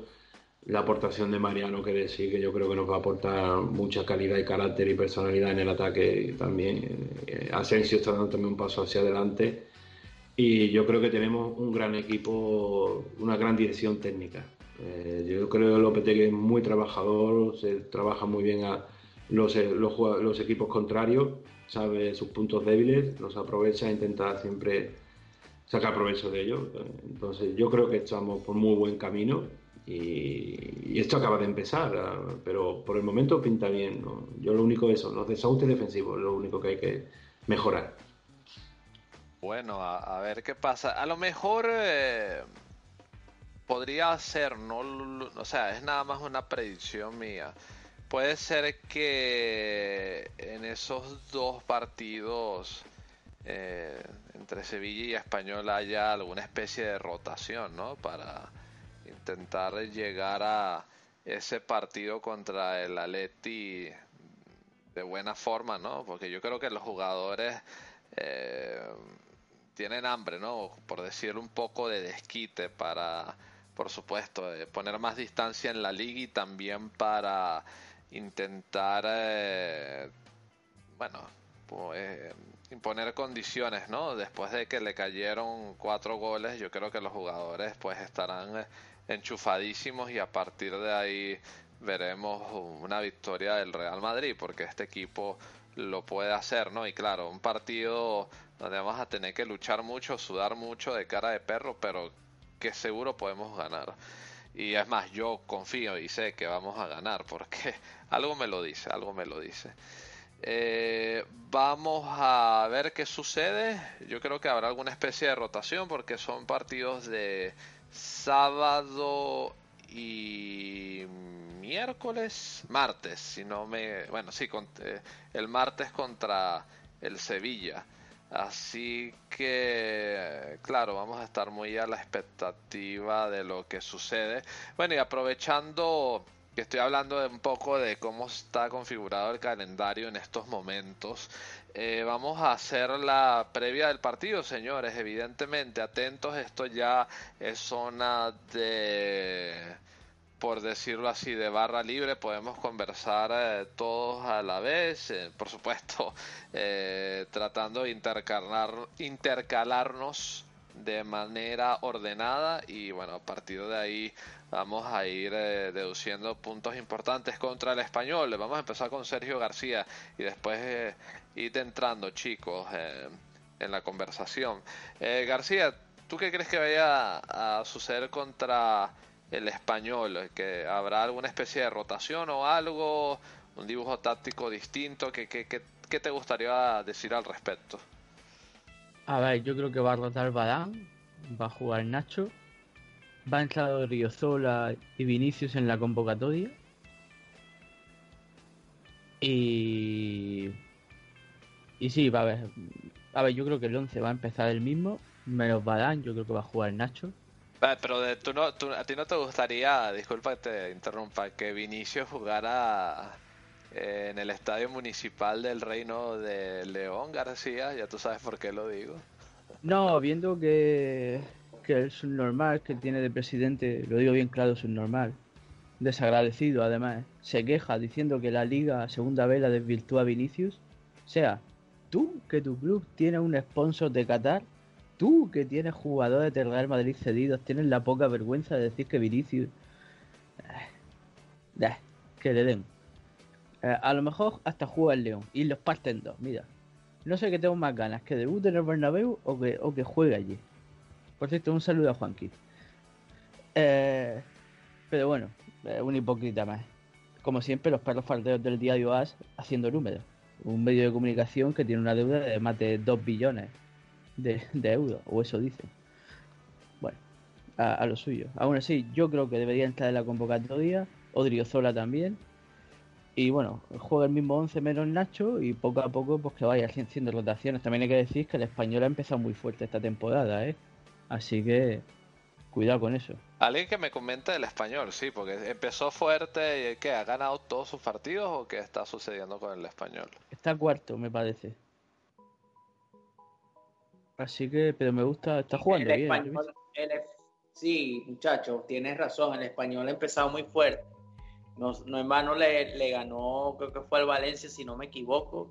Sí. Y también, y también, también hizo unos buenos partidos. Entonces, creo que este español va a ir fuerte al Bernabéu para por lo menos tratar de quitarnos los tres puntos. Y yo creo que eh, yo creo que es un partido trampa, porque los partidos contra este tipo de rivales son los que más complicados se les da al Real Madrid porque son se encierran bastante bien y saben defenderse en cualquier situación de juego, ya sea las contras, ya no sea nosotros llevando la iniciativa, qué sé yo. Entonces yo pienso que estos rivales son para mí los que más miedo me dan porque eh, eh, son pa- son rivales que te meten en una telaraña y, y no sabes cómo salir. Pues. El entrenador del español es Rubi, si bien recuerdo. ¿Estoy en lo correcto? ¿Cómo Sí, se llama? Rubí. Rubí, Rubí. Sí, es Rubí, y está jugando muy bien. Si es que, a ver, está, no está en su posición, está cuarto, pero hay que llevar cuidado. Creo que el año pasado ya nos empatamos contra ellos. Creo que fue, joder, Montjuic iba a decir, no me acuerdo cómo se llama de su estadio. Pero sí, empatamos contra ellos y bueno, hay que, hay que ganar. Un equipo duro y está jugando bien. Es verdad que Rubí le, le ha cambiado un poco el paso y están haciendo las cosas bien. Pero bueno, eh, tampoco nos confiemos porque sea el español. Eso de que la prensa diga que es club amigo y todo eso. No, es club amigo, pero dentro del campo ya en la competencia son eh, grandes rivales, García. Sí, bueno, es club amigo, pero ellos tienen más motivos para enfadarse con nosotros que nadie, porque entre el Barcelona y el Madrid le limpiamos medio media cantera, pero bueno. Bueno, pero no se los recuerdes, García. ya, pero aún así, yo, es un buen equipo y no hay que confiarse. Yo creo que la rotación es la justa y después la segunda parte, si el resultado acompaña, pues sí, mete a Odriozola, mete a Vinicius y decides que juegue, que no vendría mal, ¿no? Eh, y, y para adelante, ¿no? Es, curioso el Mariano caso de Vinicius, ¿eh? porque, disculpa que te interrumpa, García, porque si no está jugando la Champions Juvenil, pero está jugando con el Castilla, bueno, vamos a ver eh, eh, qué balance le da, ¿no? También a la situación Lopetegui con el jugador, porque eh, recordad que juega domingo, juega al día siguiente, creo que eh, no son más de 24 horas, creo que esa es la... la Sí, no puede jugar. Que puede, o sea, con- convocado, pero no jugar. Es decir, si juega, no puede jugar en el otro. Sí, exactamente. Así que para ver, eh, de hecho, mira, dadas las horas de diferencia, um, a ver, ya te, ya te voy a informar. No, no, Ah, no podría jugar prim- primer equipo si juega uno, media, no ¿no? puede jugar en el otro, sí. No. Así que nada, eh, eh, jugar cuando tenga que jugar. Si no, a ver, Yo, mira, la yo- Champions la va a jugar con el primer equipo contra el Vic- Victoria Pilsen, Cesca y todo esto. Va a jugar Vinicius seguro. Yo, yo te digo una cosa, es preferencia mía, pero yo preferiría que jugara contra eh, la cultural leonesa que contra el español. Porque el no, a mí me da Castilla... un poco igual. Pero bueno, es que si, el, si Bale entra en rotación, no sería mala idea. Que jugase, jugase Vinicius. Bueno, eso Ya que también podría Lucas ser. parece que. Es que Lucas no está bien tampoco físicamente. Así que a lo mejor yo creo que Lopetegui va a optar por cuidar un poco más a Lucas. Pero bueno. Tampoco estaría mal que jugase Mariano de titular, ¿eh? Bueno, vamos a ver qué Pero sucede. Don David, ¿algún dato que aportar sobre el español? ¿Algún jugador que le gustaría destacar o algo que quiera decir? Bueno, eh, de- del español, a ver, eh, decir que ah, para mí Rubí eh, lo destacan muchísimo a este entrenador, pero no sé, en mi opinión. Para mí otro bluff como Paco, Paco Gemes y, que se tiene. Eh, él se ha enfrentado do- dos veces con, con el Real Madrid, una fue con el Sporting en la temporada 16-17, perdió 2 a 3, y otra con el Levante la temporada 2015-16 y perdió 1 a 3. eh, Así que, que él se ha enfrentado dos veces al Real y, y nunca ha conseguido la victoria. Eh, Sí, están destacando el juego ahora mismo de, de este español. o, eh, que, sí, como ha comentado Sergio, va a cuarto, ha disputado cuatro partidos de liga, dos victorias, un empate y, y una derrota. Sí, una gran victoria ante un Valencia, pero el Valencia está de capa caída en este comienzo de temporada. Eh, le ganó a, un Levante, algo lógico, pero perdió con el Alavés, 2 a 1. Entonces yo creo que es un equipo que te da una, cara u, otra dependiendo también de- del rival o del, encuentro, como se encuentre eh, en especial de inspirados, pero realmente de los jugadores que, que, tiene, pues bueno, pues tenemos nuestro Dieguito López. Dieguito López pues va a volver al Santiago Bernabéu, pues tiene un jugador que de- desbordante como puede ser Piatti, el fichaje de este delantero procedente de- del Zaragoza como es Borja Iglesias, bueno, Leo Batistao ya lo conocemos, Granero en el centro del campo, eh, un, veterano como Sergio García, pero yo creo que, que es un equipo que, por ejemplo, el español la última vez que consiguió ganar en el Santiago Bernabéu nos tenemos que remontar a la temporada de 1995-96, que, que ganó 1 a 2. Estamos hablando de- del 21 de abril de 1996, hace más de 12 años. Entonces, sí, es un equipo que a lo mejor no nos puede... Dos años, don David. ¿Eh? 22 años. Ah, eso, 22 años, perdón. Eh, Entonces, eh, bueno, no sé, 22. ¿Qué, qué decir de- de- del equipo? Bueno, sí, eh, puede complicar a lo mejor el partido. No creo, en, en absoluto. Yo creo que es un partido factible. Pero bueno, siempre está la motivación de querer ganar al Real Madrid y, y son jugadores que a lo mejor pu- pueden aportar algo más. Pero yo creo que Lopetegui en este partido, eh, y, y lo pienso realmente, de- va, va a rotar, va a rotar eh, clarísimamente. Yo creo que va, va a ser un, equipo en el cual bueno, vamos a encontrar bastantes cambios en, en- el 11 en el once inicial. Estamos hablando de que jugamos que la siguiente semana contra, contra el Sevilla y encima en el Sánchez Pizjuán. Y yo creo que estoy de acuerdo con Sergio. Yo creo que puede ser. Yo no creo que a lo mejor en la convocatoria. Yo creo que hasta Odriozola podría debutar en el Santiago Bernabéu darle descanso a Carvajal. Nacho seguro que va a jugar de central. Yo creo que ha puesto por Courtois en la portería. Y después un centro del campo donde yo creo que a Modric y a Tony Cross debería de dar descanso. Porque Tony Cross ya lo lleva jugado todo. Yo creo que debería dar descanso. Va por- puede tener un centro del campo con Casemiro, Ceballos, Isco y Asensio. Y arriba, pues Mariano y Benzema. Yo creo que, que Bale eh, va también a, a descansar y va a apostar por, por Mariano arriba con Benzema, los dos juntos. Yo creo que, que ese es el once que puede sacar Lopetegui. Va a haber cambio. Espero que Vinicius también entre dentro en la convocatoria. Estoy to- totalmente firme en lo que ha comentado Sergio con respecto a lo, a lo de, de que desvirtúa la competición Vinicius en la segunda B, el populismo y la demagogia típica de, de- este país. Y bueno, lo- como digo, para mí Rubí eh, se la ha pegado con, con otros equipos, si no recuerdo mal, con, ahora mismo con, con- con el propio Levante, así que por muy bien que haya comenzado con el español, eh, es, es- inferioridad. Y más viendo al Real Madrid como, como está, que, que va muy en serio por, por esa liga. Muy bien, don David. Vamos a ver qué sucede. La verdad es que muchas expectativas de cara a ese partido, sobre todo para no perder el paso en la liga, que sigue estando ahí. Y bueno, evidentemente esperamos un triunfo de nuestro club que seguro lo puede hacer. Dicho esto, eh, señores, vamos a abarcar unas eh, notas del Real Madrid de baloncesto que nos va a traer el señor Sergio García para posteriormente cerrar el debate. Atento, García. Baloncesto. ¡Qué pedazo de tapón de Anthony Randolph!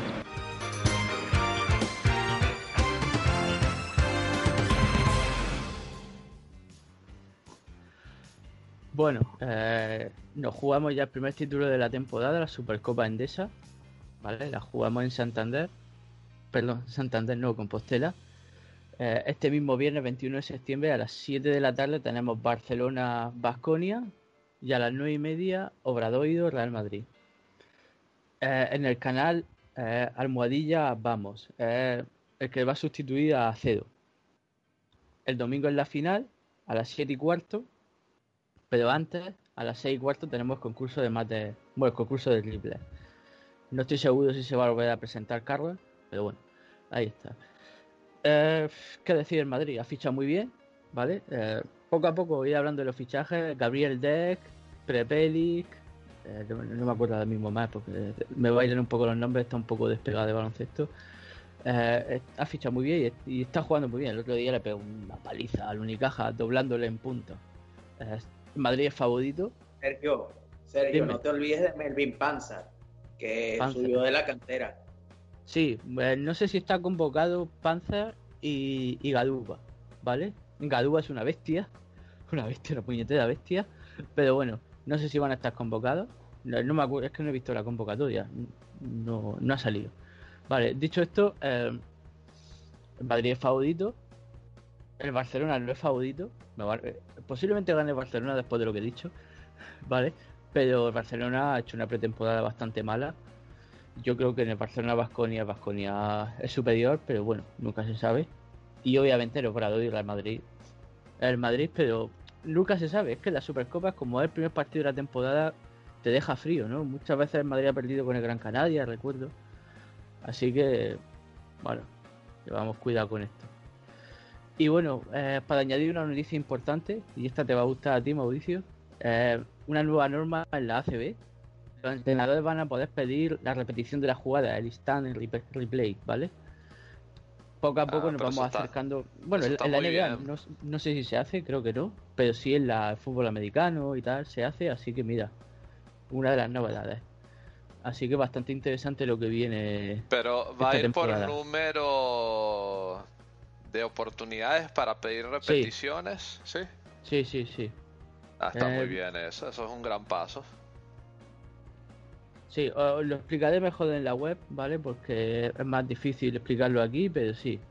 Eh, va a haber muchas. Ah, han cambiado varias normas, todos los años añaden nuevas y tal, así que se podía añadir en cualquier momento del partido.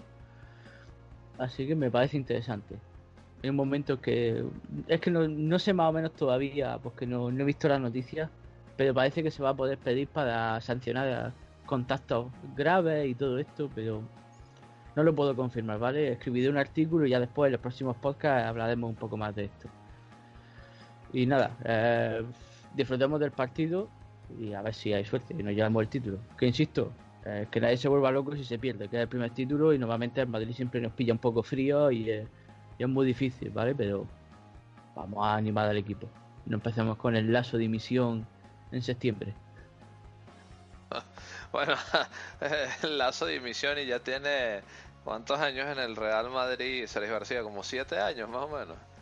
Entonces, sí, sí. Bueno, sí. si, si, si no se acabó antes, eh, bueno, difícilmente se, se va a acabar ahora, ¿no? O sea, un, un, entrenador probablemente ya, ya lo conversamos aquí, el cuarto mejor de el cuarto mejor entrenador de la historia del Real Madrid, si bien no me equivoco en cuanto a números, eh, títulos y por supuesto, ¿no? porcentaje y esencia ganadora. Así que... Mira, eh, me voy a preparar un día un, un podcast de esto, ¿vale? De los mejores entrenadores de la historia de Madrid baloncesto. Para aclarar ya el tema también, porque yo también muchas veces me digo. Y hablaremos de esto, ¿vale? Como la temporada va a ser larga y vamos a hablar mucho de baloncesto, en algún programa haré, me prepararé algo de esto, de la historia o sea, de baloncesto. O sea que no solamente vas a hablar de baloncesto, sino vas a ser el don David del baloncesto. Entonces. Sí, lo que pasa es que en el baloncesto es más fácil, porque en el baloncesto priman mucho las estadísticas. Así que es totalmente. Es más fácil, es más fácil encontrar estadísticas que en el fútbol. Ah, muy bien, muy bien. Ok, bueno, estamos atentos entonces, Sergio García. Con Pablo Lazo, que bueno, por algo tiene siete años ahí excelente entrenador y bueno, eh, y que sean los que Dios quiera y evidentemente ya veremos qué sucede.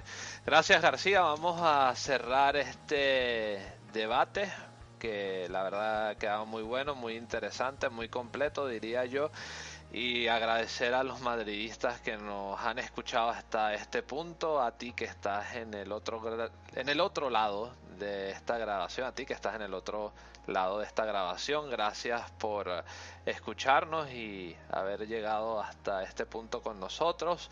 Vamos a ir a una pausa, vamos a dejaros con un buen mensaje y evidentemente vamos a hacer otros anuncios y a despedir este podcast número 4 de la octava temporada de Unión Merengue. Ya volvemos.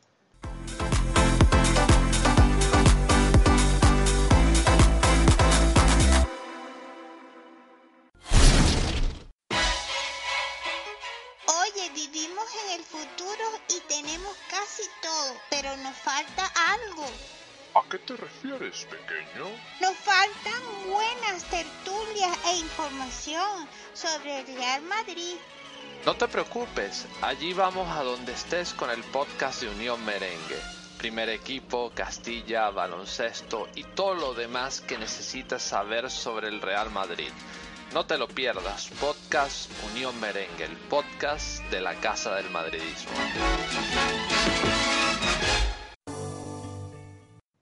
Aquí estamos de vuelta con el cierre de este cuarto espacio de la octava temporada. Evidentemente no podemos eh, marcharnos sin eh, hacer par de anuncios. El primero, a los que sois seguidores del Castilla, el partido del filial, el siguiente partido será contra la Cultural y Deportiva Leonesa en el Estadio Municipal Reino de León el domingo 23 de septiembre a partir de las 17 horas de España.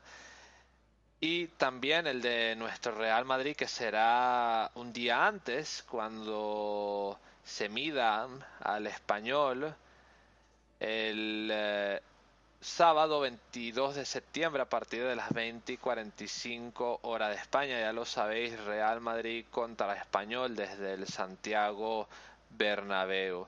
Eh, chequead eh, vuestras guías locales, revisad vuestras guías locales para saber eh, a qué hora será el partido para cada uno de vosotros.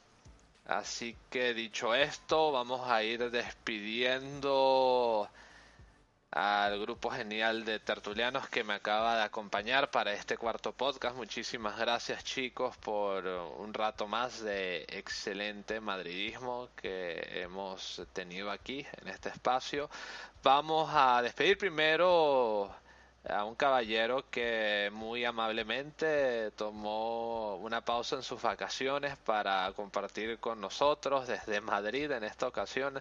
Juan Pedro Cordero arroba JP Cordero 6 en Twitter. Juanpi muchísimas gracias por habernos acompañado y evidentemente no sé si te tendremos en el siguiente podcast pero eh, esperamos tenerte muy pronto de vuelta y valga la redundancia una vez más gracias por haber estado este ratito con nosotros. Un fuerte abrazo, amigo mío.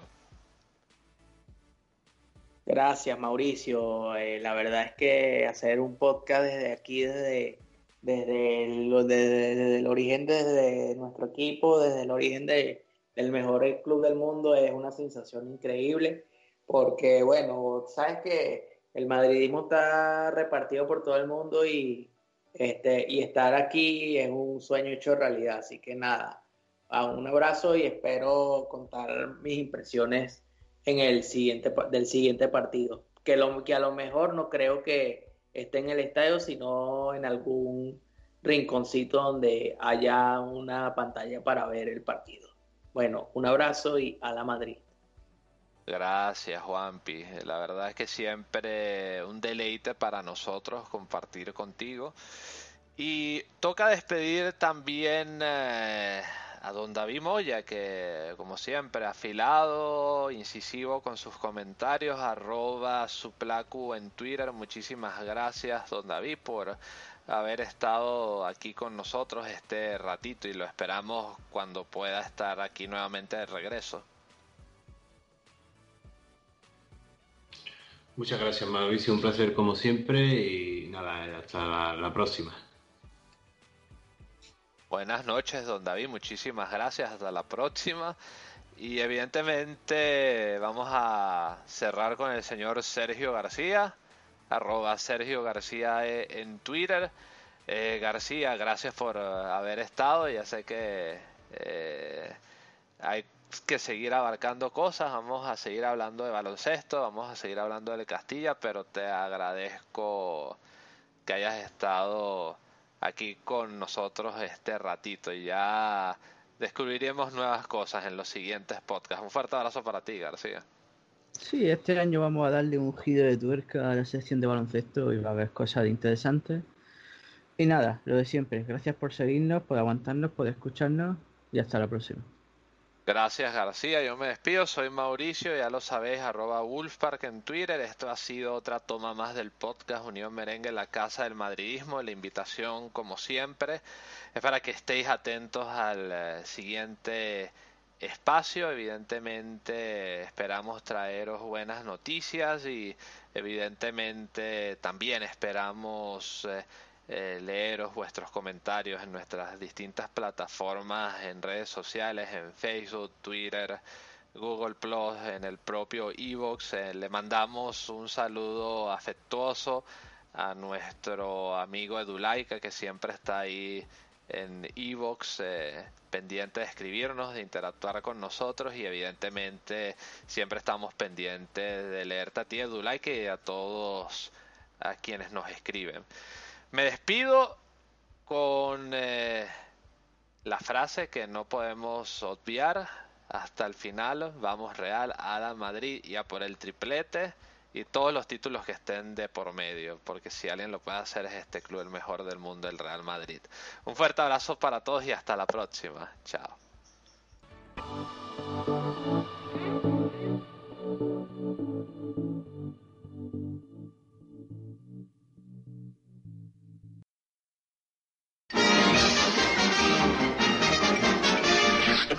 Eso es todo, amigos.